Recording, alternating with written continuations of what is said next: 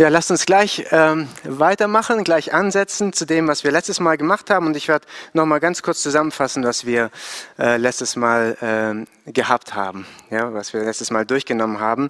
Letztes Mal sind wir im Schnelldurchlauf durch die, äh, von Apostelgeschichte 6, Vers 8 bis Apostelgeschichte 10 durchgegangen huscht durchgerannt sozusagen und sind dann an ein, zwei Stellen stehen geblieben, wo uns dann näher, wo wir uns näher damit befasst haben, die zum Thema Diakonie in der Gemeinde auch wichtig sind. Ja. Wir haben gesehen, wie auf, auf welche Weise sich das Evangelium durch den Dienst in Form von Wundern und Taten und der, des, der, des Dienstes in der Gemeinde und durch die Predigt ausgebreitet hat. Und zwar in Jerusalem, in Judäa, in Samaria und dann auch unter den Heiden in Caesarea durch Petrus. Das haben wir letztes Mal gehört, diese Geschichte. So wie Jesus das auch versprochen hat in der Apostelgeschichte 1, Vers 8. Dieses, die, diesen Text haben wir letztes Mal auch gelesen. Lukas, der die Apostelgeschichte schrieb, richtete seinen Blick dazu auf unterschiedliche Personen und über diese haben wir dann gesprochen, die daran beteiligt waren, wie sich das Evangelium verbreitet hat. Ja, einmal der Stephanus, das war einer von den sieben, die eingesetzt worden sind in der Jerusalemer Gemeinde, der ziemlich am Anfang einen Märtyrertod starb, unter der Aufsicht von Saulus. Ja die, äh, wo dann eine große Verfolgung anfing. Wir haben Philippus, haben wir über ihn gelesen, der auch einer von diesen sieben war, die eingesetzt waren, der später auch Evangelist genannt wird, der in Samaria dann wirkte bei, beim Anfang der Verfolgung und dort durch, und in Samaria durch die Apostel, Petrus und Johannes der Heilige Geist dann ausgesandt, äh, aus, ausgegossen wurde in Samaria. Und der Philippus, der blieb auch in Samaria. Dann haben wir von Saulus gehört, der sich bekehrte, das Evangelium angefangen hat zu verkünden und dann nach Tarsus floh, 14 Jahre lang dort blieb, ja, weil er dann auch ähm, äh, verfolgt wurde. Ja. Dann haben wir von Petrus gelesen, der das Evangelium zu den Heiden brachte und der Heilige Geist auch dort ausgegossen wurde von dem Herrn und dieselben Zeichen entstanden, die bei der ersten Ausgießung in Jerusalem äh, stattfanden. Und dann haben wir noch über die Zerstreuten gelesen, die auch unter, die auch unter den Heiden missioniert haben und eine weitere große Gemeinde in Antiochia entstand. Das war übrigens die drittgrößte Stadt des damaligen römischen Reiches, das noch als Ergänzung von letztem Mal. Ja. Das war eine riesengroße Stadt, eine sehr zentrale Stadt im römischen Reich. Und dann haben wir noch von Barnabas gelesen, der ein bewährter Bruder aus Jerusalem war. Ja. Ähm, der wurde dann auch nach Antiochia geschickt und holte dann auch aus Tarsus den Paulus äh, nach Antiochia. Ja. Ähm, genau. Und dann hielten wir uns in Apostelgeschichte 11, Vers 27 bis 30 auf, äh, etwas länger auf und merken, dass Diakonie viel weiter geht als nur hier in der Gemeinde. Ja sondern auch aus der Tür heraus findet auch Diakonie statt zwischen den Gemeinden. Ja. Die Gemeinde in Antiochia zeigte uns, dass die Einheit in der Gemeinde Gottes grundsätzlich so groß war und ist, dass sie die örtlichen Grenzen sprengte und Hilfeleistungen aufgrund einer Prophezeiung von Agabus, dass eine Hungersnot kommt, Hilfeleistungen Richtung äh, Judäa gesandt worden sind. Ja. Dann haben wir uns darauf aufgehalten und haben über das Spenden gesprochen und das Geben und das Geben auch in der ganzen Gemeinde, äh, durch die ganze Gemeinde stattfindet.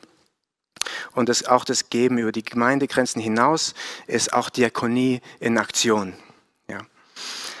An der wir wieder als ganze Gemeinde wirklich beteiligt sind. Ja, Diakonie findet als ganze Gemeinde statt. Auch im Geben. Nur zur Orientierung, wir sind jetzt ungefähr 15 bis 19 Jahre nach der Gründung der ersten Gemeinde. Ja, es ist noch gar nicht so viel Zeit äh, vergangen, ja, und Strukturen bauten sich auf und äh, Dienste wurden ähm, ähm, Dienste wurden wahrgenommen ähm, und genau und Gemeinden entstanden. Ähm, das Evangelium verbreitete sich, viele tausende Menschen kamen zum Glauben, Gemeinden entstanden, Christus begann, äh, Christen begannen sich zu vernetzen. In Antiochia fingen an, die Christen auch Christen genannt zu werden, ja, als erstes. Ja. Ähm, der Leib Christi nahm Gestalt an.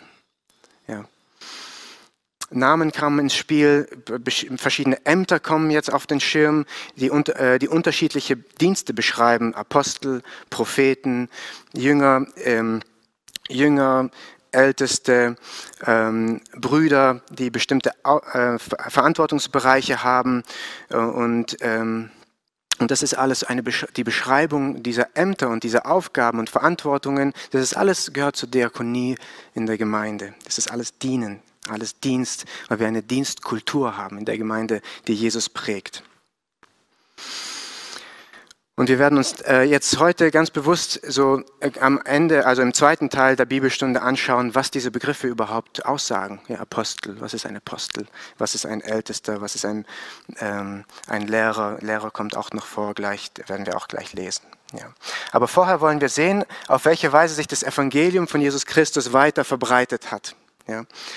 Und hier spielt die Gemeinde in Antiochia jetzt eine wesentliche Rolle, wie sich das, die, das Evangelium in der damaligen Welt weiter verbreitet hat, weil das ist, äh, das ist der Hauptinhalt eigentlich der Apostelgeschichte und deswegen wollen wir das auch nicht vernachlässigen, die Apostelgeschichte durchzunehmen. Das ist ja meine Taktik, ja, so durch die Apostelgeschichte durchzugehen und dann zu lernen, was heißt es auf die Diakonie, äh, äh, im Thema Diakonie. Lasst uns hier ansetzen, wo wir das letzte Mal stehen geblieben sind, nämlich in Apostelgeschichte 12. Ja. Ich möchte es wie letztes Mal wieder, wir gehen die Geschichte, die im Schnelldurchlauf durch und ich bleibe dann an den Stellen stehen, die wichtig sind für, für das Thema Diakonie in der Gemeinde, wie sich die Struktur und die Kultur aufgebaut hat der Gemeinde. Ab Apostelgeschichte 12 kommt jetzt ein anderer Name, ein neuer Name auf den Schirm. Ja. Das ist der König Herodes Agrippa Erste. Er war der König über Judäa, da wo Jerusalem auch ist, und, äh, und König über Samaria. Und die Oberherrschaft galt aber den Römern damals und er durfte diesen Bereich verwalten. Als er dann gestorben, worden, äh, gestorben, äh, gestorben ist, dann haben das auch ein römischer Statthalter hat es dann übernommen, ja, dieses Gebiet. Dieser König Herodes merkte, dass es den Juden gefiel, wenn er die Christen ärgert, wenn er die Christen verfolgt. Ja. Er misshandelte die Christen, das lesen wir in Apostelgeschichte 12. Ich werde äh, jetzt da nicht so viel daraus lesen. Ich werde nur ähm, gleich einen Fokus auf zwei Texte setzen darin. Er tötet den Jakobus, den einer von den zwölf Aposteln, und warf Petrus ins Gefängnis um ihn dann auch später zu töten. Das war aber Passa, er wollte im Passa niemanden töten, sollte man nicht, ja. Und ähm, er bewahrte ihn auf, um ihn auch dann irgendwann mal zu töten. Aber in der Nacht kam dann ein Engel und befreite den Petrus von den Fesseln und führte ihn in die Stadt Jerusalem rein. Und dann kam er zum Haus von Maria, der Mutter von Johannes mit dem Beinamen Markus. Das ist der Markus, der uns das äh, Markus-Evangelium geschrieben hat. Ja, er lebte damals auch und war den Jüngern sehr bekannt. Ja, und Petrus kannte sein Haus, da wo die Mutter lebt. Der wird übrigens auch noch eine Rolle spielen in der weiteren Missionsgeschichte, der Johannes Markus, und wird dann später uns auch das Markus-Evangelium schreiben. Als sie ihn dann reinließen, den Petrus, nach dieser Rettungsaktion von einem Engel, ähm, ging er dann äh, erzählte er allen, was geschehen ist und ging dann an einen anderen Ort, wahrscheinlich um sich erstmal zu verstecken. Und kurze Zeit später starb auch aufgrund Gottes Gerichts äh, der König Agrippa, weil er die Ehre für sich beanspruchte und dem Herrn nicht gab. So steht es da drin, ja. äh, als, als Gericht über König Agrippa aufgrund seiner Ehrsucht. Ich möchte in dieser Geschichte auf eine Wahrheit eingehen, die in diesem Text stark betont wird. Und jetzt können wir gleich mal aufschlagen. Apostelgeschichte 12, Vers 5 in diesem Zusammenhang. Ja. Apostelgeschichte 12, Vers 5. Lasst uns diesen Text mal lesen. Petrus nun wurde im Gefängnis verwahrt, als der ähm, König Herodes ihn ähm, gefangen genommen hat. Aber von der Gemeinde geschah ein anhaltendes Gebet für ihn zu Gott. Das ist ein sehr zentraler Vers in dieser Geschichte. Ja, Lukas schreibt ja nicht einfach so da rein. Er sagt so, Petrus wurde ins Gefängnis gesteckt, aber die Gemeinde betete. So, das ist sehr, sehr betont. Ja. Und äh, der, der, der zweite Vers ähm, in ähm, Kapitel 12, Vers 12, lasst uns den noch lesen. Und als er, und als er das erkannte, kam er an das Haus der Maria, der Petrus der Mutter des Johannes mit dem Beinamen Markus, wo viele versammelt waren und beteten. Ja. Also die Gemeinde fing an zu beten. Und darin diente die Gemeinde ihrem Hirten, ihrem Apostel, ihrem Notleidenden. Wir haben uns viel über Notleidende gesprochen. Ja. Petrus war notleidend, die Gemeinde versammelte sich im Haus von ähm, Maria und betete anhaltend, steht da. Ja. Petrus befand sich in einer Not, er war Notleidender und die Gemeinde betete. Das ist Diakonie in der Gemeinde. Darin ist die Gemeinde, die erste Gemeinde, uns ein sehr, sehr großes Vorbild. Ja. Hier steht die Gemeinde, wörtlich heißt die Versammlung betete. Sie versammelten sich und beteten anhaltend für ihn. Und das ohne zu wissen, ob Gott ihn zurückbringen wird. Sie wussten, Jakobus ist gestorben. Er wurde durch Herodes gefangen genommen und äh, getötet. Sie wussten nicht, ob Petrus zurückkommt, ja, aber sie betete ja, und überließ den, das, den Willen des Herrn. Es war sogar nicht, nicht nur so, dass sie nicht wussten, ob er ihnen zurückgegeben wird, sie glaubten sogar das nicht mal daran, dass Petrus zurückkommen wird. Das sehen wir an ein paar Hinweisen in diesem Text, ähm, die ich euch kurz erzählen möchte. Nicht einmal Petrus glaubte daran, dass er gerettet wird. Ja. Petrus ähm, wird von, einem, von dem Engel nachts aufgeweckt und der äh, Engel sagt, zieh dich an, und ähm, äh, Herodes ließ es unheimlich stark bewachen, dieses Gefängnis steht auch drin, und ähm, nahm ihn heraus und Petrus dachte, es wäre eine Vision, steht da. Ja. Er dachte, äh, irgendwas will Gott mir vielleicht damit sagen und so weiter. Er wusste, erst als, als er dann in der Stadt war und der Engel ihn verließ, dann merkte er, als er allein da stand, oh, das ist ja alles echt. Ja, es war so, so, Petrus wusste gar nicht, dass, dass er wirklich gerettet werden wird. Ja. Und die Gemeinde, auch Petrus geht zu, äh, an das Haus von der Maria, klopft, die, äh, eine Frau macht, äh, äh, hört, wer, wer ist da? Sie hört Petrus eine Stimme, ich bin's, Petrus. Und sie freute sich so sehr, machte die Tür nicht auf, ja, ging rein ins Haus und sagte, Petrus ist da. Und die ganze Gemeinde, das kann nicht sein, dass es Petrus ist, das ist bestimmt ein Engel. Ja. Wie viel Glauben war in der Gemeinde, dass Gott Petrus retten könnte? Ja. Das ist bestimmt ein Engel. Und dann, und dann äh, steht da, und Petrus klopfte weiter an der Tür. Ja. Und dann wurde aufgemacht und sie haben sich gefreut und Petrus musste sie beruhigen. Und äh, die Freude war riesengroß. Was können wir daraus lernen? Ja. Wie viel Glau Glauben brauchen wir für ein erhörendes Gebet? Ja. Unsere Aufgabe ist zu beten und die, die Wunder des Herrn anzunehmen, wenn er Wunder schenkt. Ja. Auch wenn das Gebet manchmal schwach ist von uns. Ja. Auch wenn wir nicht daran glauben, dass der Herr erhört. Und wenn er erhört, dann preisen wir den Herrn. Und wenn er nicht erhört, dann ist es auch in Ordnung. Das wäre auch in Ordnung gewesen für die Gemeinde. Aber Gebet der Gemeinde für die Notleidenden, für die Geschwister unter uns, für, für, ähm, für, für, für Menschen, füreinander, ist Diakonie in der Gemeinde. Und wie wir so oft schon gehört haben, Diakonie ist bei uns allen. Wir alle versammeln uns zum Gebet. Hier ganz praktisch freitags und sonntags. Auch im Gottesdienst beten wir gemeinsam. Und freitags ganz bewusst für verschiedene. Und, und wir merken, da kommen immer wieder Gebetsanliegen, wo wir für Notleidende beten. Und das ist gut so. Und die Gemeinde ist uns hier ein großes Vorbild. Das ist Diakonie, das ist Dienst an den Menschen. Das Gebet zu dem Herrn. Und wir alle sind daran beteiligt.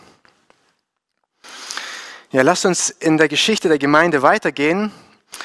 Lukas wendet jetzt seinen Blick von dem König Agrippa und von Petrus und diese ganze Geschichte weg und wendet sich wieder Paulus und Barnabas zu.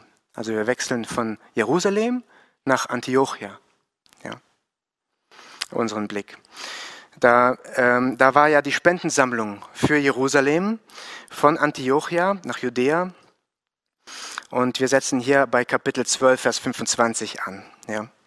Äh, wir wollen diesen Text auch lesen. Kapitel 12, Vers 25. Barnabas aber und Saulus kehrten, nachdem sie den Dienst erfüllt hatten, also die Spendensammlung nach Jerus äh, Judäa brachte, von Jerusalem zurück und nahmen auch Johannes mit dem Beinamen Markus mit. Also sie sammelten Markus ein und gingen wieder zurück nach Antiochia. Ja. Lasst uns dann jetzt weiterlesen, Kapitel 13, Verse 1 äh, bis 3, was dann passiert ist. Es waren aber in Antiochia, in der dortigen Gemeinden, Gemeinde, Propheten, jetzt lesen wir von Propheten, und Lehrer. Lehrer kommt jetzt hier zum ersten Mal vor.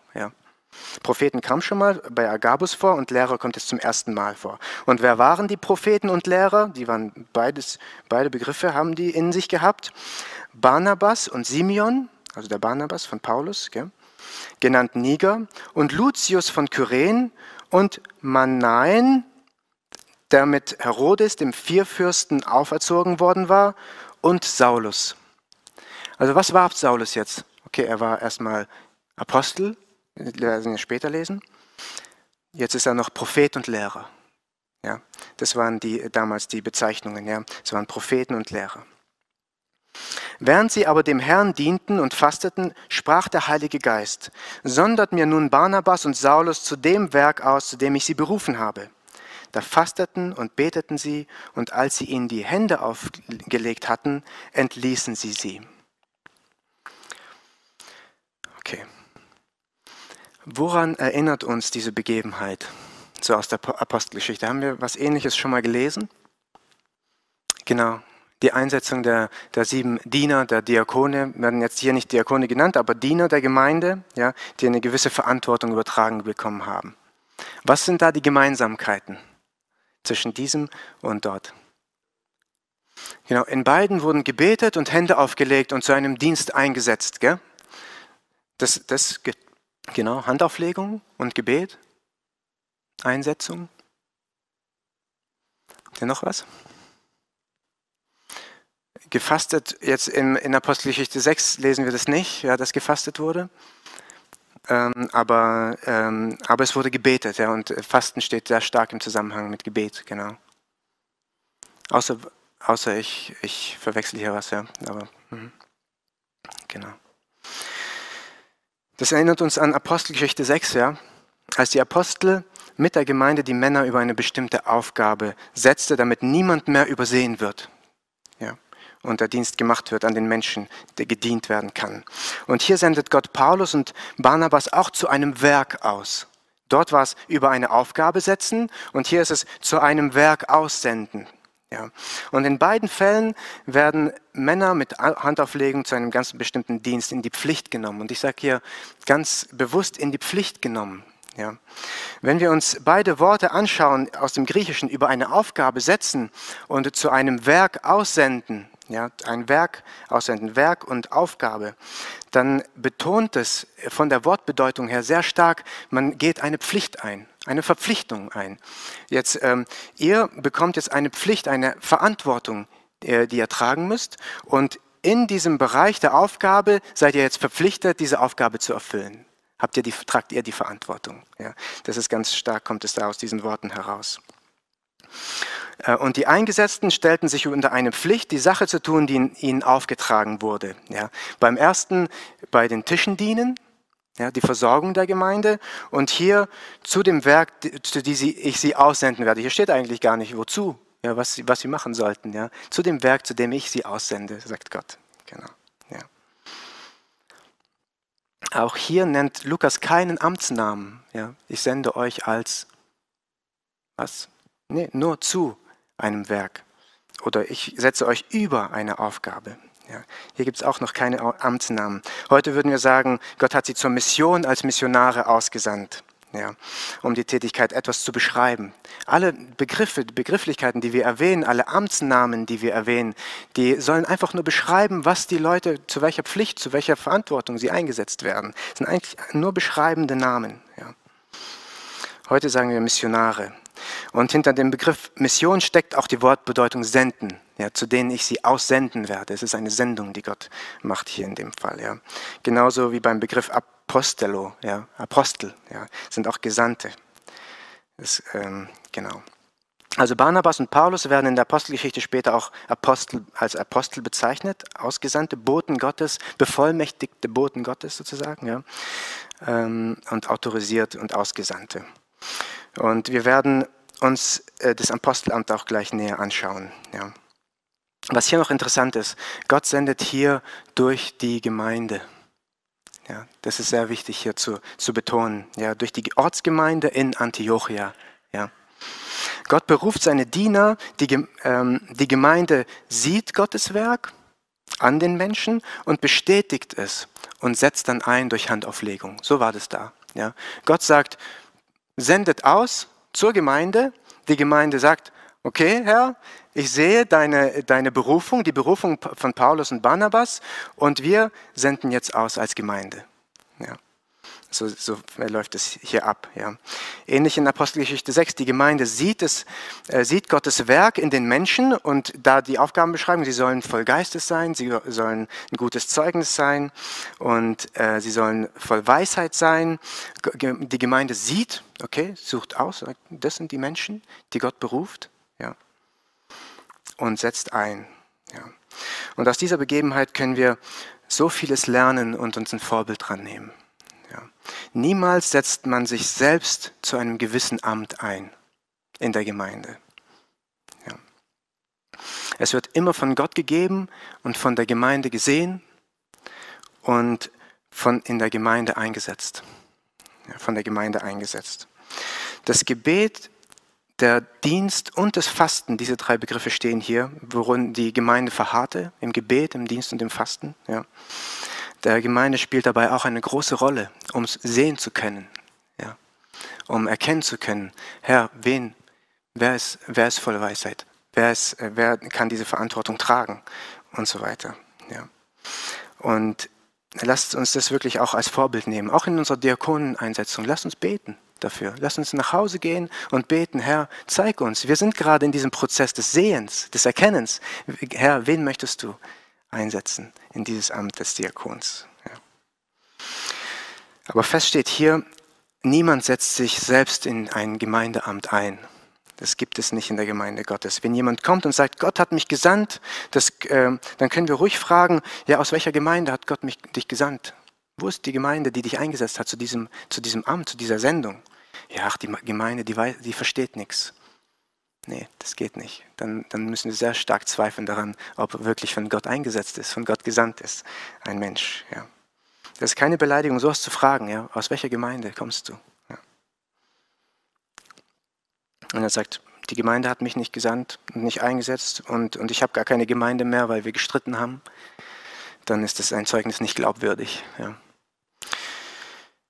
in dem Prozess der Diakoneinsetzung sind wir gerade, wie ich gerade erwähnt habe, beim Sehen. Ja, und hier, wir wollen hier wirklich eine geistliche Haltung einnehmen und fragen, Herr, ja, wir brauchen Diener. Es gibt Nöte in der Gemeinde. Äh, wir wollen niemanden übersehen. Herr, wen? Zeig uns, wen, wer, wer's, wer's, ähm, äh, wer kann diese Verantwortung tragen. Ja. Und da sind auch wir als ganze Gemeinde wieder gefragt. Das Zweite ist, was wir hier sehen können, wenn wir wirklich ein, äh, einsetzen werden als Gemeinde, wollen wir das auch aus Gottes Hand annehmen. Ja, das, hat, das hat die Gemeinde gemacht. Sie hat erkannt, gesehen, aus Gottes Hand angenommen und eingesetzt. Ja. Wir wollen hier auch eine geistliche Haltung einnehmen und sagen, Herr, wir sehen es als von dir gegeben, geschenkt, dieses Amt. Ja. Und von dieser Person. Und das können wir auch aus dieser Begebenheit lernen. Der Herr beruft und die Gemeinde bestätigt den Ruf des Herrn. Der Herr hat gerufen. Ja. Ich möchte hier aber auch noch eine Sache betonen. Wenn Gott einsetzt, heißt das nicht automatisch, dass er für das ganze Leben lang einsetzt. Das ist kein Automatismus. Ja. Ich, man kann jetzt nicht kommen und sagen, ja, der Herr hat mich hier eingesetzt, was wollt ihr mir jetzt noch alle sagen? Ja, was, ähm, der Herr hat mich eingesetzt. Ihr habt dann nichts mehr zu bestimmen als Gemeinde. Ja. Das ist erstmal eine ganz falsche Haltung. Das hat nichts mit Weisheit zu tun, ja, auch nichts mit Demo zu tun. Auch, ähm, und dann müsste man diese Berufung sehr hinterfragen. Ja. Der Herr hat mich eingesetzt und niemand darf dagegen etwas sagen. Ja. So ist es nicht. Ja. es ist nicht für das Leben. Ja, der Herr kann auch anders berufen, das sehen wir an Philippus. Gell? Philippus wurde eingesetzt, an den Tischen zu dienen. Später sehen wir, dass er in Samaria blieb und das Evangelium verkündete. Er, kann, er kann auch anders berufen. Oder es kann auch passieren, dass es eine entsprechende Not nicht mehr gibt, zu der man eingesetzt wurde, ja, dass sie weg ist, ja, dass, dass sie gestillt ist, diese Not. Ja. Und ähm, äh, die einen Dienst früher notwendig gemacht hat und, ähm, und ein Dienst geht zu Ende, weil er heute nicht mehr aktuell ist und somit auch die Verantwortlichkeit zum Beispiel eines Leiters. Ja. Aber der Herr kann auch absetzen aus einem Amt. Das sehen wir sehr häufig. Ja. Wir können nicht, uns nicht an einem Amt, das wir, wozu wir eingesetzt wo, worden sind, wirklich festklammern und halten und sagen, der Herr hat eingesetzt, es wird niemals mehr zu Ende gehen. Ja. So können wir das nicht sehen hier. So, äh, da, darüber spricht der Text auch gerade nicht. Ja. Das ist nur eine Ergänzung hier.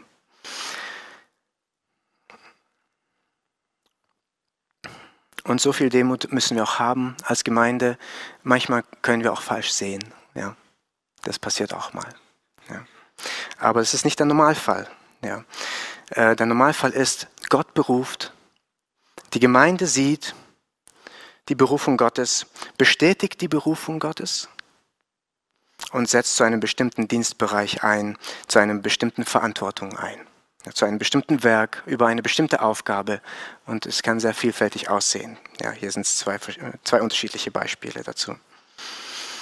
In diesem Fall ist es die Aussendung von Barnabas und Saulus zur Verkündigung des Evangeliums in der Welt der Heiden. Das war ihr Werk.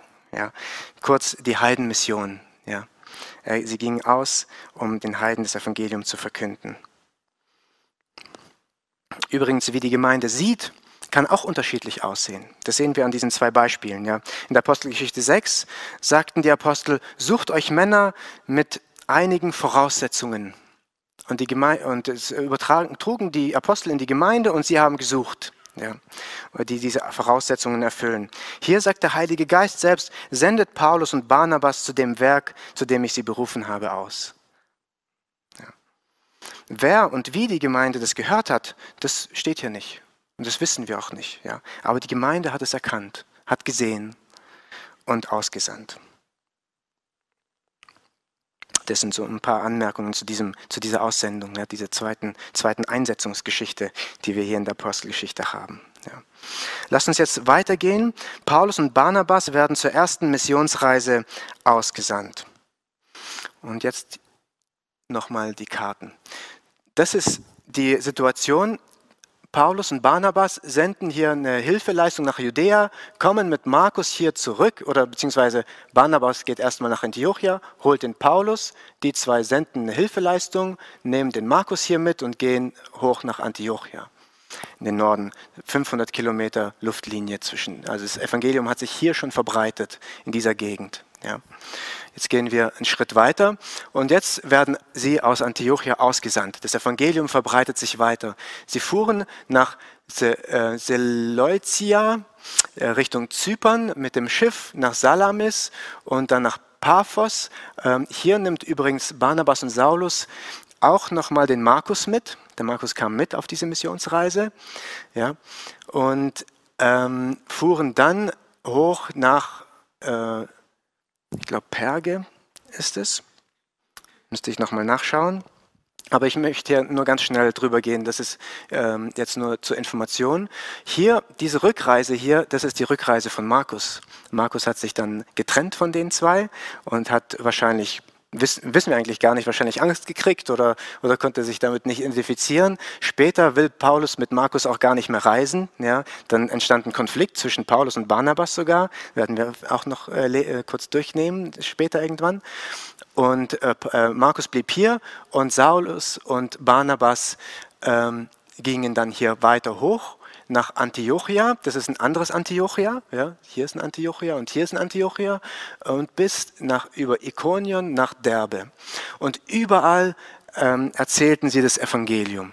Das, die normale Vorgehensweise war so, sie gingen in die Stadt, gingen in eine Synagoge, ähm, predigten das Evangelium, Jesus Christus ist gekommen und hat das Gesetz erfüllt. Ja. Es ist der Messias, der versprochen wurde und, ähm, und äh, Menschen und es ähm, fand meistens eine Teilung der Gemeinde statt. Ja, die einen, die glaubten und die einen, andere, die nicht glaubten, die Juden. Ja. Und die Juden, die nicht glaubten, die haben angefangen, Paulus und, und Barnabas zu verfolgen in die Städte und haben dann eine Gegenbewegung ausgelöst und haben sie verfolgt, bis Paulus dann auch in Ikonion, äh, glaube ich, in, äh, gesteinigt wurde, äh, von den Leuten angestachelt, von den Juden damals. Ja. Also hier, äh, das heißt, sowohl das Evangelium verbreitete sich, in den Texten lesen wir auch, dass viele, viele Menschen zum Glauben kamen, sowohl Heiden als auch Juden und Gemeinden, Gemeinschaften entstanden. Was hier noch ein wichtiger Schlüsselvers ist für uns, auch wenn wir uns über Diakonie unterhalten, lesen wir in 14, Kapitel 14, Verse 21 bis 23. Das war schon die Rückreise. Also die Rückreise findet dann wieder über diese Gemeinden, gleichen Gemeinden oder Städte statt und wieder zurück nach Antiochia und wieder zum Ausgangspunkt zur Gemeinde, die ausgesandt hat. Ja. Apostelgeschichte 14, Verse 21 bis 23.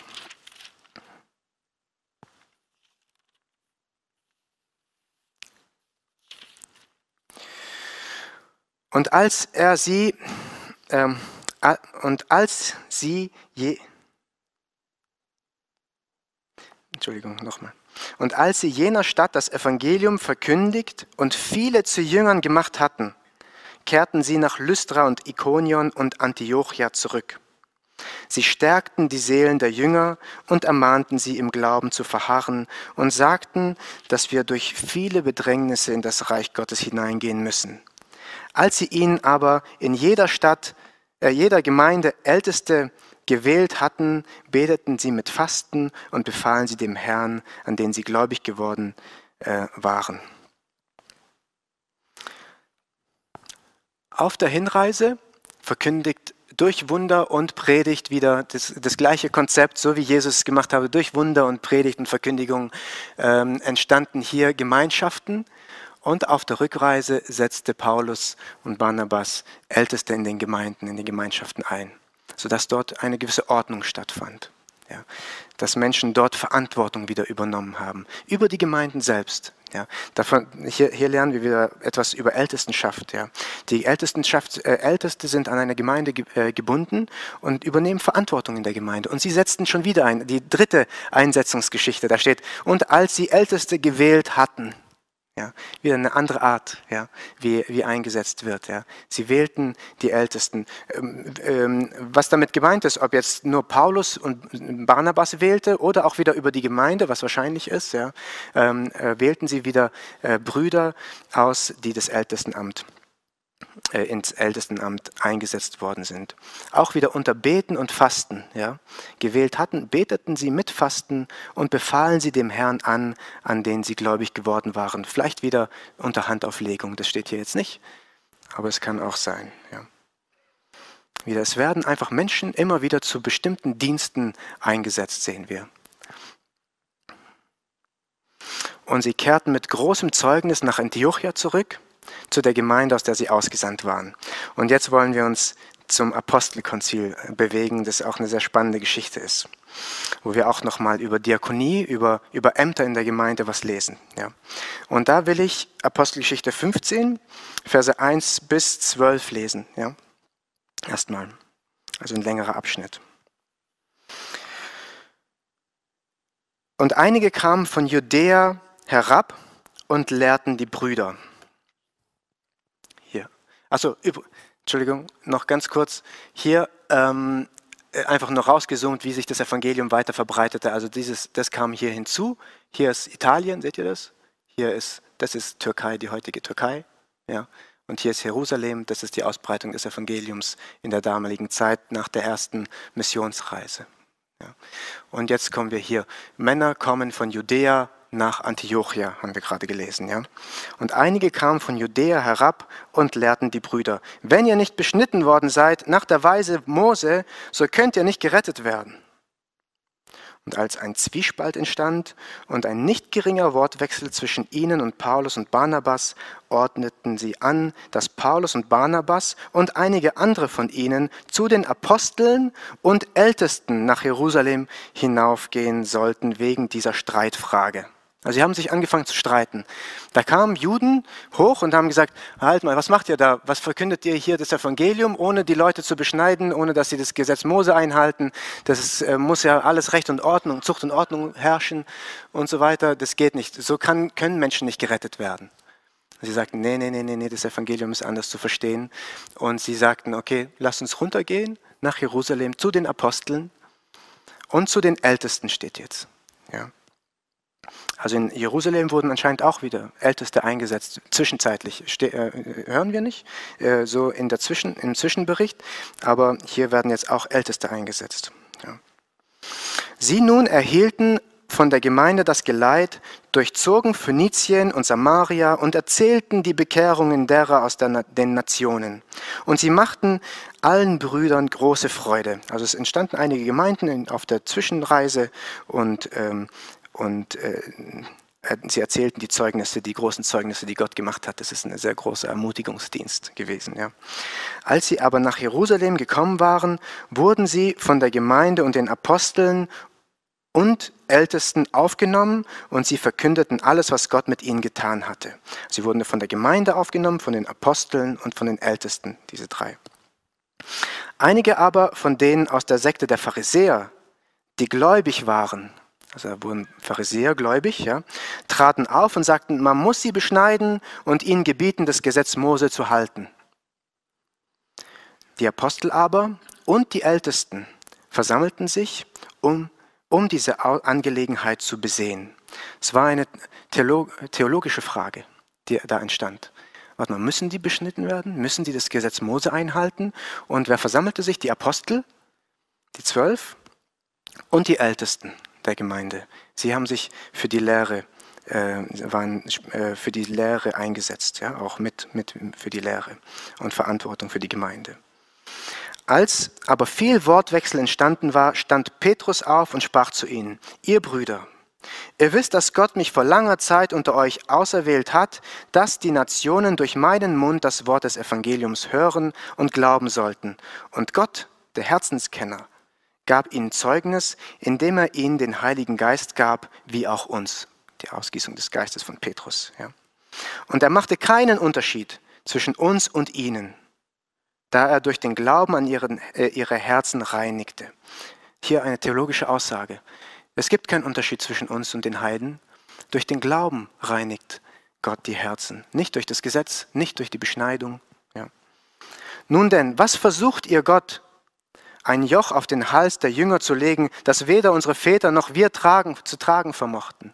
Wir haben das Gesetz auch nicht einhalten können. Ja, dieses, die, das war eine große Last. Ja, konnten das nicht. Niemand ist gerecht vor Gott, nur Jesus macht gerecht. Vielmehr glaub, glauben wir, durch die Gnade des Herrn Jesus in derselben Weise gerettet zu werden wie auch jene. Wir machen keinen Unterschied mehr. Die ganze Menge aber schwieg und hörte Barnabas und Paulus zu, die erzählten, wie viel Zeichen und Wunder Gott unter den Nationen durch sie getan habe. Zur Bestätigung, ja, das stimmt, sie wurden gerettet. Gott hat dort auch Zeichen gemacht und Wunder. Und damit bestätigt, dass das Evangelium auch für sie ist. Dann ähm, wechselt der, ähm, dann kommt noch der Jakobus auf den Schirm, nicht der Jakobus, der getötet wurde, ja, nicht der einer von den zwölf, sondern Jakobus, der Bruder von Jesus, ja. Das war der Bruder, der leibliche Bruder, sozusagen Halbbruder von Jesus. Und Jakobus macht dann einen Vorschlag und sagt dann, okay, lasst uns diese Entscheidung treffen. Klar, in den Synagogen wird sowieso das Gesetz Mose gepredigt. Lasst sie, lasst sie in den Synagogen predigen, aber ihr ähm, sollt ähm, lass, lass, ähm, lass uns das lesen, äh, Vers 19. Da sagt der Jakobus, Deshalb urteile ich, man sollte die, welche sich von den Nationen zu Gott bekehren, nicht beunruhigen, sondern ihnen schreiben, dass sie sich enthalten von den Verunreinigungen der Götzen und von der Unzucht und von Erstickten und vom Blut. Darauf möchte ich jetzt nicht näher eingehen, da müsste ich noch mal ein bisschen mehr studieren, was, was das bedeutet alles. Aber äh, ähm, genau, in Vers 21, denn Mose hat von alten Zeiten her in jeder Stadt solche, die ihn predigen, da an jedem Sabbat in den Synagogen gelesen wird.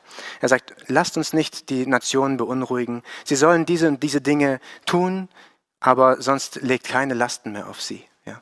Wir werden durch Gnade gerettet. Ja. Die Synagogen sollen sie machen, was sie machen. Der Mose, Mose wird vorgelesen. Ähm, und äh, das war so eine sehr ähm, diplomatische Entscheidung von Jakobus. Ja. Und dann lesen wir, dann, das, dann schien es den Aposteln und den Ältesten samt der ganzen Gemeinde gut, Männer aus ihrer Mitte zu erwählen und sie mit Paulus und Barnabas nach Antiochia zu senden, Judas mit dem Beinamen, Beinamen Basabas und Silas für, führende Männer unter den Brüdern. Also hier werden Apostel genannt, hier werden Älteste genannt und führende Männer unter den Brüdern werden da auch genannt. Ja. Wieder keine Namen, das waren einfach führende Männer, ja, die eine bestimmte, ähm, bestimmte Aufgabe hatten. Und sie wurden dann wieder hochgesandt nach Antiochia mit einem Brief, wo drin stand, das, was Jakobus gesagt hatte. Ja. Lasst nicht, äh, die müssen nicht beschnitten werden und so weiter. Ja. Und die Gemeinde hat es dann angenommen in Antiochia mit diesem Sendschreiben. Das war also der erste Brief, der so geschrieben wurde, wahrscheinlich, oder, ja, oder der erste berichtete Brief. Ja. So, jetzt wollen wir, nachdem wir uns mal diesen äh, äh, Begebenheiten angeschaut haben, wollen wir uns ein bisschen drüber unterhalten. Was sind jetzt diese ganzen Begriffe, diese ganzen Ämter, diese ganzen Verantwortungen? Was beinhalten die? Vielleicht einen kurzen Überblick darüber zu, äh, ähm, uns zu machen. Ja. Ein ähm, paar Definitionen und äh, äh, einfach Zusammenhänge aufzeigen, was haben diese Dienste und die Verantwortung miteinander zu tun, um daraus zu lernen. Das muss ich jetzt schnell machen, die Zeit ist wieder vorangeschritten. Ähm, wir sind jetzt äh, über einige Bezeichnungen gestolpert und, mit den unterschiedlichen Verantwortlichkeiten. Ja. Einmal der Christus, der alles angefangen hat, ja, der, der, der das Haupt der Gemeinde ist. Gell. Dann haben wir Apostel gehört, dann haben wir Älteste gehört und dann haben wir Lehrer gehört, Propheten. Okay, Evangelist habe ich erwähnt, der, kommt, der wird später Evangelist genannt. Und dann noch führende Männer in der Gemeinde, die eine gewisse Verantwortung trugen in der Gemeinde, ob jetzt äh, in, ähm, äh, in Apostelgeschichte 6 oder andere. Oder hier in Apostelgeschichte 15 im, im, in der Gemeinde gab es führende Männer, Leiter sozusagen. Ja. Und ähm, von denen haben wir gehört. Und wir wollen uns jetzt die restliche Zeit diese Ämter und diese Dienste gemeinsam anschauen und etwas beschreiben aus dem, was wir bisher gelernt haben. Natürlich, die Briefe und so weiter schreiben, äh, unterhalten sich viel oder schreiben viel über die äh, verschiedenen Ämter, weitere Ämter und so weiter und auch über Älteste und so. Aber wir wollen erstmal gucken, was wir bis jetzt gelernt haben und dann ergänzt sich vielleicht noch das eine oder andere. Und ich hoffe, dass uns diese Begriffe klarer werden. Ja. Ähm, eine Herausforderung, die wir grundsätzlich haben, ist, dass die Bibel keine direkte Definitionen von diesen Ämtern macht. Ja. Nach dem Motto, ein Apostel ist dies und jenes und er tut immer nur das und das und äh, er ist, äh, er macht dies und jenes und so weiter. Er muss sich um diese Dinge kümmern. Sowas äh, lesen wir in der Bibel grundsätzlich nicht so eine große Definition, so ein Abschnitt, wo das alles drin steht. Ja. Aber die Bibel umschreibt diese Verantwortlichkeiten in dieser, in ihrer Geschichte, ja, und auch in den Briefen. Wenn, wenn Paulus sagt, hütet die Herde der Gemeinde, okay, was macht jetzt ein Ältester? Ja, das ist eine Aufgabe eines Ältesten, hüte die Gemeinde und so weiter. Gell? Das wird umschrieben. Ja. Ähm, und ähm, wir können die Apostel beobachten, was sie taten und so das Amt auch beschreiben. Ja. Und wir können lesen, was die Apostel den Hirten sagten und schrieben und somit beobachten, was zu einem Hirten, zu einem Ältesten gehört. Genau, und das wollen wir jetzt auch ein bisschen versuchen, ja. Lasst uns das versuchen. Und jetzt, das will ich sehr einfach, vielleicht auch ein bisschen plump jetzt zusammen machen mit uns, ja. Ähm, zu jedem der Begriffe kann man natürlich Bücher schreiben, ja, und wurden auch Bücher geschrieben zu jedem dieser Begriffe. Wir müssen uns deshalb aufgrund der Zeit heute sehr einfach, äh, einen sehr einfachen Weg zurechtlegen, um diese Verantwortlichkeiten zu beschreiben, damit wir sie ein bisschen greifen können. Ja. Wir wollen uns fragen, wie diese Ämter in Beziehung zueinander stehen. Und dazu wollen wir von links nach rechts gehen erstmal und fragen, was haben diese Ämter gemeinsam? Und dann äh, von rechts nach links wieder gehen und fragen, was haben diese Ämter gemeinsam? Also wir wollen Gemeinsamkeiten als auch von äh, rechts nach links Unterschiede dann jetzt auch äh, bemerken. Ja. Lasst uns bei Jesus Christus anfangen. Und ich werde, ich wollte es eigentlich fragend machen mit euch zusammen, aber ich werde es jetzt einfach sagen, ja, aufgrund der Zeit. Ja. Ist Jesus Christus ein Apostel? Wenn wir von links nach rechts gehen, diese Frage, ist Jesus Christus ein Apostel? Und wir müssen sagen, ja, er ist auch ein Apostel. Ja, Jesus Christus ist auch ein Apostel. Er ist ein Gesandter vom Vater auf die Erde hier, um Menschen zu retten. Ja, in der Autorität des Vaters. Ich werde euch kurz äh, ein, zwei Verse vorlesen, wo Jesus sagt, Johannes 5, Vers 43, ich bin in den Namen meines Vaters gekommen und ihr nehmt mich nicht auf. Wenn ein anderer in seinem eigenen Namen kommt, werdet ihr ihn aufnehmen. Ich bin im Namen des Vaters gekommen. Ich und der Vater sind eins, sagt Jesus auch. Denn ich habe nicht von mir selbst geredet, sagt Jesus, sondern der Vater, der mich gesandt hat, er hat mir das ein Gebot gegeben, was ich sagen und was ich reden soll. Er hat mich gesandt. Er ist auch ein Apostel, ein Gesandter. Ist Jesus ein Ältester? Ja, er ist auch ein Ältester ich bin der gute Hirte. Ja, ein Ältester ist ein Hirte. Ja. Petrus bezeichnet Jesus sogar als den Oberhirten. Petrus sagt zu sich, ich bin ein Hirte, aber Jesus ist der Oberhirte. Ja, Jesus ist auch ein Hirte. Ist Jesus ein Lehrer?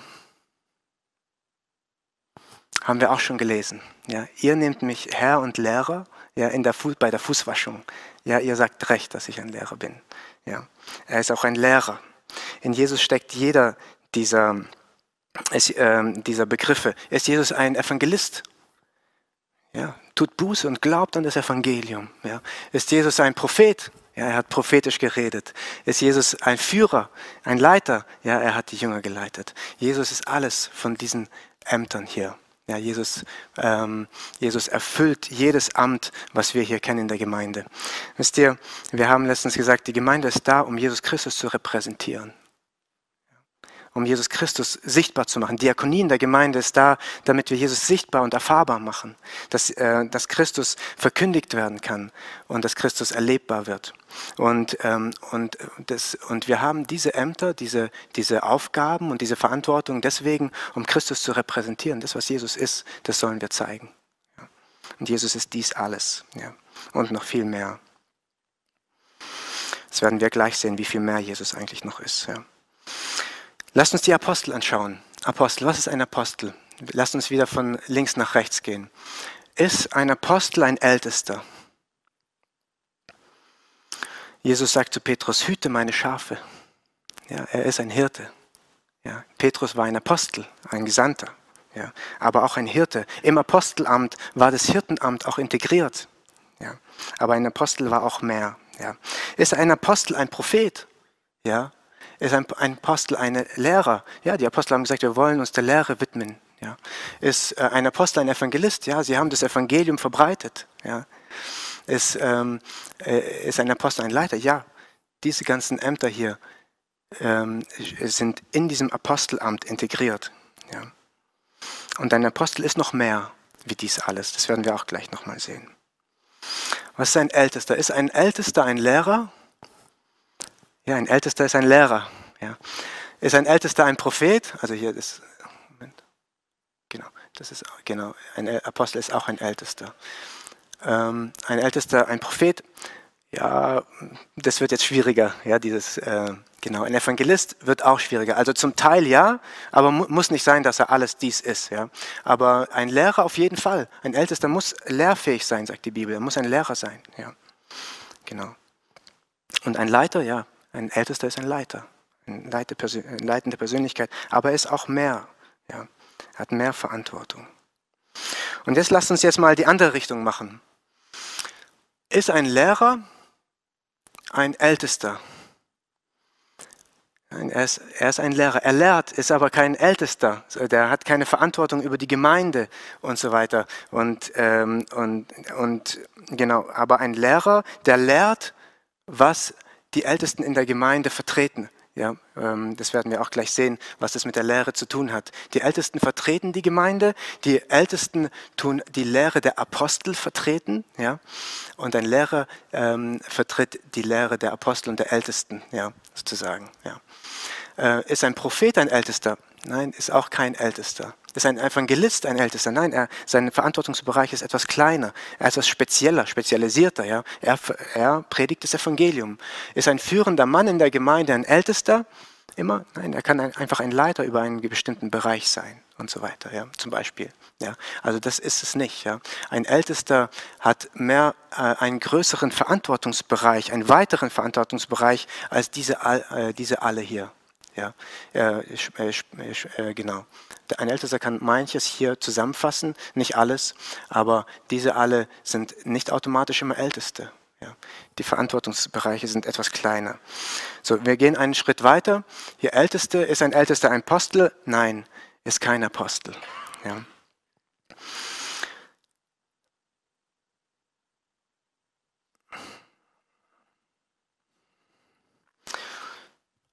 Ein Apostel musste bestimmte Voraussetzungen erfüllen.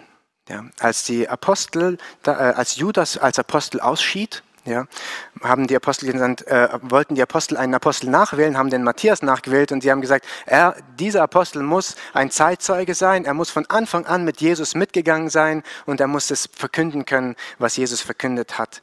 Ja, er musste ein Zeitzeuge sein. Ja. Äh, er musste von dem Herrn persönlich auch eingesetzt worden sein. Paulus verstand es auch als Einsetzung, als Jesus ihm ähm, äh, äh berufen hat bei, äh, bei dieser Erscheinung, die er hatte, als er sich bekehrt hat. Ja. Und so weiter. Paulus war auch als Apostel genannt. Oder Barnabas wurde von der Gemeinde ausgesandt, sozusagen. Ja. Und wurde von Gott, vom Heiligen Geist ausgesandt, von Gott bestätigt. Und so weiter. Ja. Ähm, und die, äh, die zwölf Jünger höchstpersönlich von Jesus natürlich mit dem Missionsbefehl ausgesandt als Apostel. Ja. Die Apostel waren bestimmend in der Lehre von Jesus. Ja. Ihnen hat Jesus gesagt, der Geist wird euch an alles erinnern, was ich euch gesagt habe. Ja, und waren somit die Gründer der Lehre. Wir, äh, die, äh, da steht äh, in Apostelgeschichte 2, die Gemeinde verharrte in der Lehre der Apostel. Ja. Das war, äh, war Verantwortungsbereich der Apostel, ja, die Lehre weiter zu verbreiten von Jesus selber, autorisiert durch Jesus, be bestätigt durch Wunder und Taten, die wir auch so bei den Ältesten nicht mehr sehen, ja, diese Wunder und Taten. Ganz viel durch die Apostel, ja, mehr, mehr durch die Apostel. Ähm, ein Ältester stellt sich unter die Lehre der Apostel. Ja. Was ist uns übrig geblieben von den Aposteln? Hier, das ist alles, das ist Lehre der Apostel. Ja. Das ganze Neue Testament, die Briefe, die die Apostel geschrieben haben, was, was, wie nennen wir dieses Wort? Es ist Gottes Wort. Gell? Ja. Das, das das, was die Apostel uns so weitergegeben haben. Von dem Herrn autorisiert, be, befähigt und, und geleitet durch den Heiligen Geist und bestätigt durch die Wunder, die sie getan haben. Deswegen denken wir auch, weil sie Zeitzeugen sein mussten, weil der Herr sie selbst berufen hatte, Jesus selbst und so weiter, ähm, denken wir, das Apostelamt gibt es heute nicht mehr und wird uns so, so überliefert. Sie haben uns etwas hinterlassen, die Apostel, woran wir uns bis heute noch halten. Und wir als Älteste, wir halten uns bis heute noch an die Lehre der Apostel. Das ist Gottes Wort für uns, ja, weil Gott durch sie gewirkt hat und sie autorisiert hat. Nächster Schritt. Ein Apostel ist aber auch nicht der Christus. Ja. Auf keinen Fall.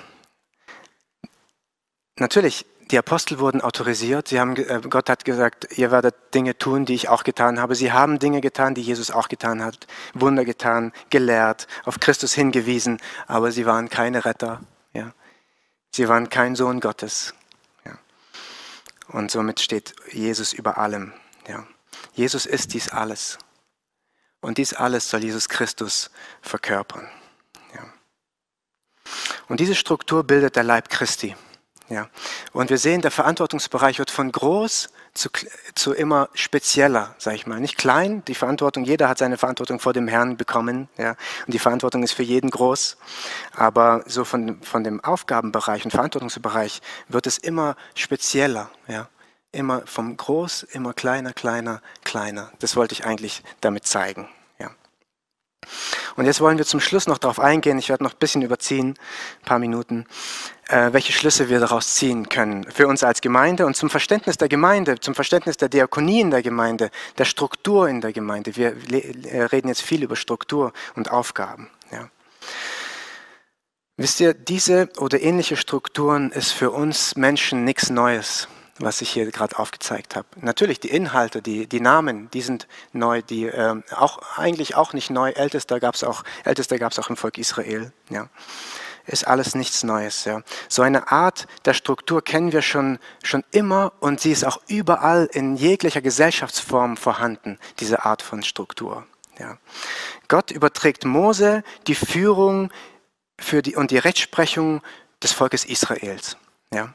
Mose wird überfordert und setzt 70 Älteste ein, die die Rechtsprechung der, äh, der Gemeinde, kleinere Rechtsprechungsfragen machen sollten in ihren Sippen und Mose macht dann nur noch die wichtigsten Sachen. So hat Mose eine Struktur eingeführt. Ja.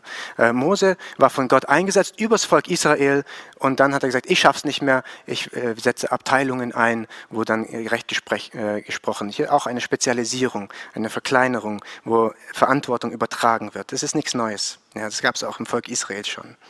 Auch jede Gesellschaftsstruktur nimmt von Natur aus so eine Struktur ein. Ja. Jede Staatsform hat auch die gleiche Struktur. Ja. Wir haben eine Regierung, wir haben einen Präsidenten, wir haben Ministerien, ja, bestimmte Ministerien, Ministerpräsidenten, ja, und, und so spezialisiert sich das alles und, und der, die Verantwortungsbereiche werden kleiner. Genauso wie in der Gemeinde, es ist nichts Neues. Ja. Ähm, auch jede Firma hat diese Struktur. Da gibt es den Geschäftsführer, dann gibt es verschiedene Abteilungen, dann gibt es verschiedene Abteilungsleiter, die wo einen kleineren Verantwortungsbereich tragen und so weiter. Diese Strukturen sind nichts Neues. Wisst ihr, woher das kommt? Also es ist nichts besonders Geistliches, was ich hier sage. Natürlich, die Inhalte sind geistlich, aber diese Struktur, die sich hier erzeugt, die, die ist, da, ist, äh, oder da ist was Geistliches dahinter, aber wir sehen das nicht als geistlich, wenn wir in die Welt schauen. Ja. Woher kommt es? Vielleicht äh, eine kurze Antwort von euch. Wisst ihr auf Anhieb schnell was? Warum ist es so, dass solche Strukturen überall entstehen? Ganz natürlich.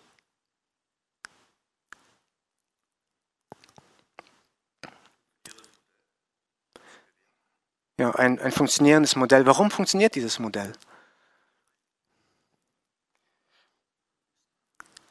Hm, von oben bis nach unten, ja. Weil es oben genauso ist wie unten. Beim Herrn ist es genauso. Im Himmel ist es genauso. Ja. Der Herr und seine Engel, da gibt es den Erzengel und dann gibt es andere Engel, die über ähm, bestimmte Verantwortungen tragen. Ja. Der Herr, weil der Herr so ist, so und wir nach dem Ebenbild Gottes geschaffen worden sind. Weil ähm, auch in der Dreieinigkeit sehen wir ähnliche Strukturen. Ja? Der Herr, der Vater, der Sohn unterordnet sich dem Vater, der Heilige Geist unterordnet sich dem Sohn. So manchmal sehen wir das so, ja. Aber trotzdem sind alle eins. Ja. Ich habe das hier nicht noch von oben nach unten gemalt. Ja. Ich habe das in die Richtung gemalt, extra, damit ich hier keine Hierarchie entsteht oder sonst was. Nee, so, so entstehen, äh, so entsteht eine Ordnung. So, so leben wir zusammen. So, nur so können wir zusammen leben, ja, indem wir eine Struktur erzeugen. Ja, wo sich jeder orientieren kann, wo jeder Verantwortungen übernimmt, verschiedene Verantwortungen, die Gott mit einer Gabe gegeben hat zum Beispiel. Ja, über Gaben werden wir das nächste Mal noch sprechen. Und, und somit auch eine Verantwortung übertragen hat. Weil es dem Wesen Gottes entspricht, deswegen entstehen solche Strukturen. Ja. Wir können, manchmal äh, kritisiert man die Gemeinde und sagt, die Gemeinde ist ja schon so strukturiert wie eine Firma. Ja, ja ist auch, weil es göttlich ist. Und die Welt weiß, dass das funktioniert, weil es in uns hineingelegt worden ist. Durch Gott, durch die Schöpfung, in der Schöpfungsordnung. Es ist etwas Göttliches, es ist etwas Geistliches und es ist auch etwas Gutes. Ja. Da brauchen wir die, die Firmen und die Gemeinden nicht voneinander ab. Äh, ähm, hier, Haupt, äh, nur weil die Firma etwas Weltliches ist, darf die Gemeinde so nicht leben.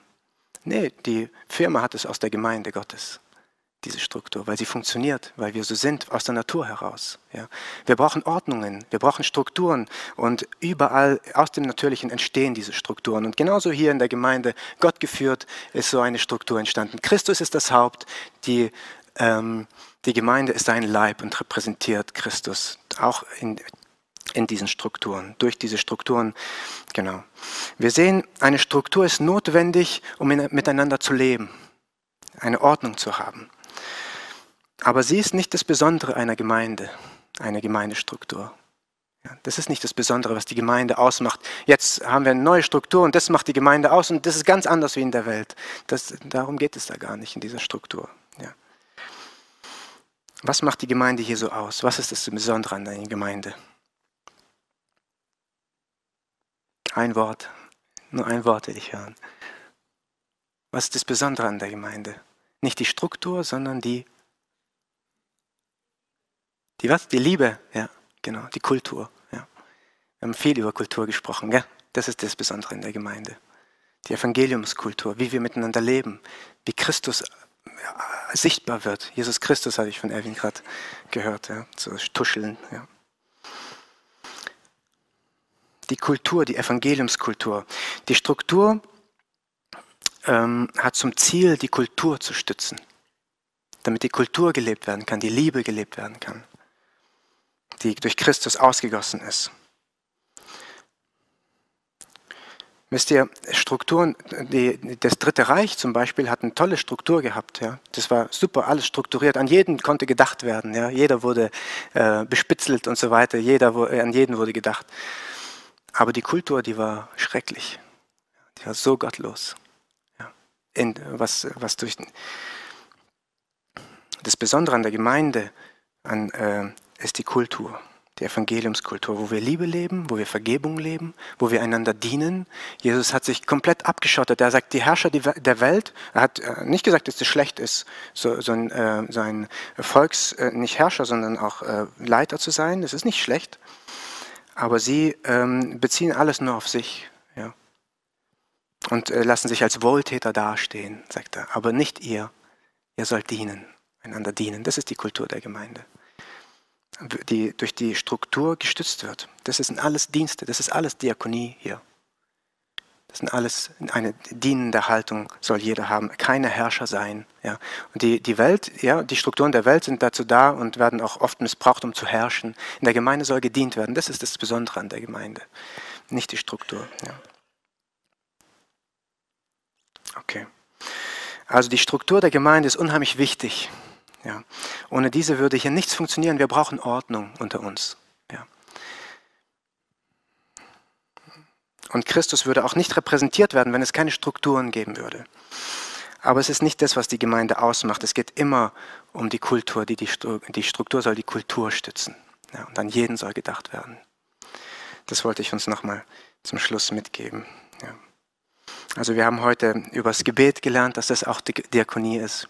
Wir haben uns jetzt die Ämter ein bisschen angeschaut, die voneinander irgendwo abhängig sind, Gemeinsamkeiten und Unterschiede untereinander haben, wo sich das und, und unsere Gemeinde äh, funktioniert genauso, ja, ähm, um Jesus zu repräsentieren. Und nächstes Mal werden wir nochmal ein bisschen, äh, bisschen näher spezifizieren, weil die Bibel wird jetzt immer spezifischer. Jetzt geht's bald, werden viele unterschiedliche Gaben genannt und, und so weiter. Und die werden wir uns nächstes Mal anschauen. Aber das nächste Mal wird eine Weile dauern. Ich werde jetzt eine kleine Pause einlegen in dieser Reihe. Ähm, Andi und Erwin werden übernehmen ja, die nächsten Wochen. Und dann werde ich vielleicht ähm, Ende oder Anfang, Anfang August, Ende Juli wieder weitermachen. Und wir werden die Geschichte der Gemeinde weiter uns anschauen, wie sich das weiter ähm, entwickelt, alles. Die Lehre als auch äh, über die Diakonie. Ja, genau. Okay, danke für eure Geduld mit mir und ähm, wir können gern nochmal aufstehen zum Gebet. Ja. Vater, und wieder möchten wir zu dir kommen, um einfach Danke zu sagen, Herr, dass du ähm, in der Gemeinde sichtbar werden möchtest, Herr. Dass du uns auch einen Sinn dafür gibst, Herr, einen, einen Sinn des Lebens gibst damit, Herr. Wo wir danach trachten können, danach streben können, dich zu repräsentieren, mit der Gemeinde zusammen, in einer gewissen Ordnung, in einer Ordentlichkeit, so wie du es auch bist, Herr. Das gehört zu dir. Ich bitte dich, Herr, darum, dass wir alle uns bewusst werden, was es bedeutet, Diakonie in der Gemeinde zu leben, Herr. Dass wir alle darin ähm, beteiligt sind, Herr. Dass es nicht nur einzelne Ämter sind, die Diakonie machen, sondern dass wir alle da sind. Weil wir alle wollen dich repräsentieren, dich erfahrbar machen. Dass Menschen sehen, wie wir einander dienen und dich dabei sehen und dich loben und dich preisen und zum Glauben kommen, Herr. Dazu hast du das alles gemacht, um Rettung zu schenken. Danke dafür, Herr, dass du uns da lehrst Stück für Stück. und dass wir von dir gesegnet sein dürfen durch dein Wort. Amen. Ich wünsche euch noch einen schönen Abend.